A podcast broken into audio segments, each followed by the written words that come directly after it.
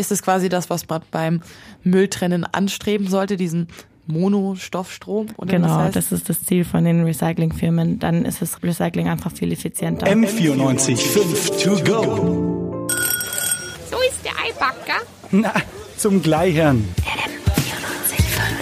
Kaum ein Thema wird in letzter Zeit so stark diskutiert wie ein nachhaltiger Lebensstil und dazu gehört natürlich auch das Recycling. Um Recycling ranken sich aber sehr viele Mythen, von denen manche teilweise überhaupt nicht stimmen. Und genau darüber reden heute ich, Fanny. Und Lena. Und Lena, genau. Wir reden über Recyclingmythen. Äh, Lena, du hast dich ein bisschen mehr damit beschäftigt. Was ist denn so einer der hartnäckigsten Recyclingmythen, die dir so über den Weg gelaufen sind? Also, was meine Mama auch immer gesagt hat, war, spül deinen Joghurtbecher aus, bevor du ihn wegschmeißt. Der muss sauber sein, damit er eben recycelt werden kann. Ähm, dem ist aber nicht so. Also, man kann den Löffel rein, sagen die Recyclingfirmen, kann man den wegschmeißen, weil die ganzen Plastiksachen nochmal ausgewaschen werden, bevor sie dann äh, recycelt werden. Das wäre ja auch ein ziemlich großer Aufwand, wenn die dann aus der Plastiktonne jeden einzelnen nicht ausgespülten Joghurtbecher wieder rausfriemeln müssten.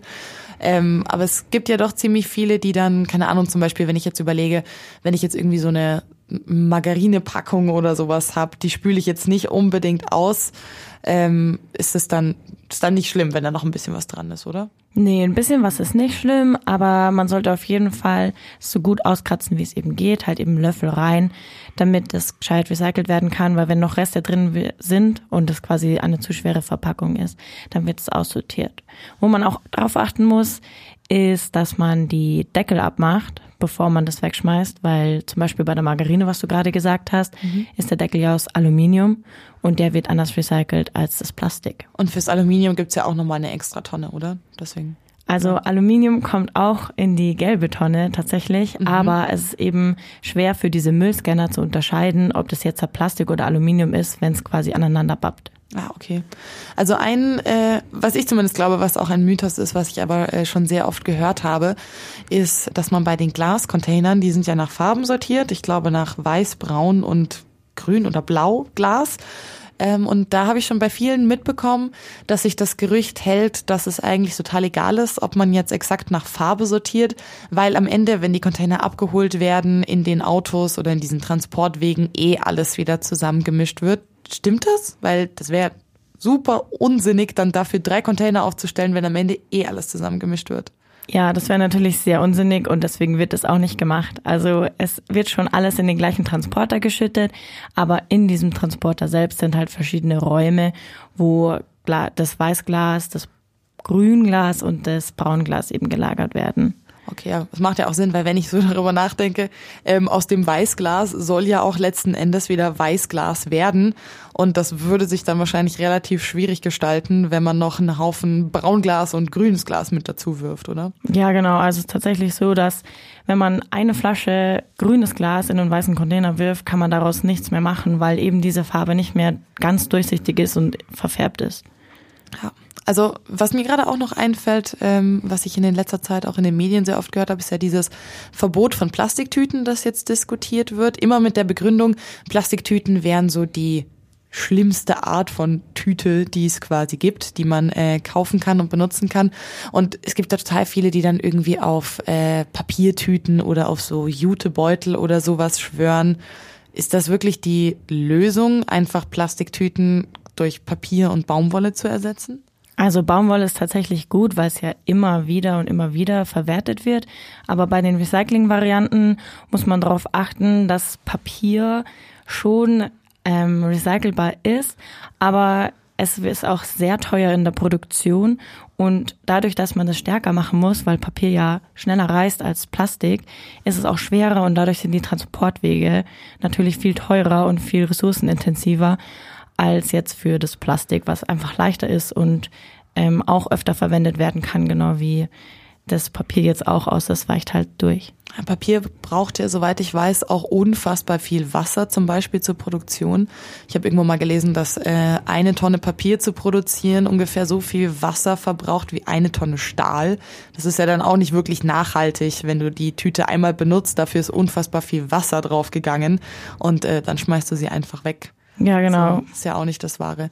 Ähm, Außerdem werden auch viele Chemikalien verwendet bei dem Bleichen von dem recycelten Papier, was natürlich auch nicht wirklich umweltschonend ist. Nee, nicht wirklich.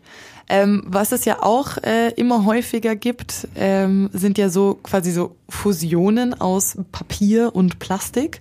Also man sieht's ja bei so so so Tetrapack oder so so Getränkekartons immer öfter.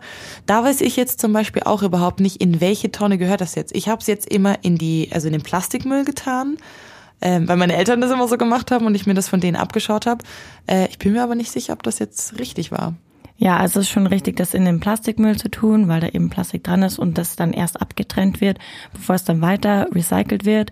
Aber das Recycling von diesen Kartons stellt sich eben als sehr schwierig dar, weil wenn man was Pflanzliches oder Papier mit Kunststoff mischt, dann ist es sehr schwer wieder zu trennen, weil es ja wirklich verschmolzen ist. Und ähm, da gibt es sehr harte Diskussionen und Tetra Pak behauptet, dass die Recyclingquote über 60 Prozent bis zu 100 Prozent ist, ähm, was aber alle anderen Anbieter nicht bestätigen können. Ja, klingt irgendwie auch nicht so, als wäre das so einfach, als könnte man da einfach so 80 Prozent erreichen. Es kommt ja relativ oft vor, dass man eben so ein Gemisch hat aus verschiedenen Rohstoffen, die dann getrennt werden sollen. Zum Beispiel, was mir noch einfällt, ähm, bei so Briefumschlägen, da ist ja, die sind ja aus Papier und da ist ja oft da, wo man halt dann die Adresse durchblitzen sieht, so ein kleines Kunststofffenster oder Plastikfenster. Ist es jetzt wahnsinnig problematisch, wenn ich den Brief mit diesem kleinen Fitzel Plastik in den Papiermüll schmeiße oder äh, mache ich damit quasi die ganze Rohstoffwiederverwertungskette kaputt? Ähm, ja, das ist eine spannende Frage. Ich habe mich, ich habe mich das auch gefragt und habe dabei rausgefunden, dass es gar nicht so schlimm ist, wenn man ein bisschen Plastik noch im Altpapier drinnen hat, weil die das eben auch trennen können. Das ist genau wie bei Nudelverpackungen, da ist ja auch manchmal so Plastik noch drinnen.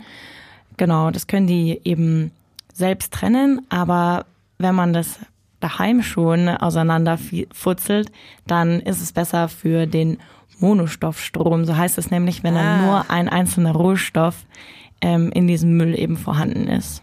Ist es quasi das, was man beim Mülltrennen anstreben sollte, diesen Monostoffstrom? Oder genau, das, heißt? das ist das Ziel von den Recyclingfirmen. Dann ist das Re Recycling einfach viel effizienter. Okay, das heißt, ich als Verbraucher und ich als Recycler sollte auch darauf achten, so penibel wie es geht, die einzelnen Rohstoffe voneinander zu trennen. Genau. Okay, wunderbar. Ich finde, das waren auf jeden Fall sehr viele Tipps äh, und sehr viele Mythen, die ich auch äh, nicht richtig im Kopf hatte. Danke dir, Lena. M94 5 to go.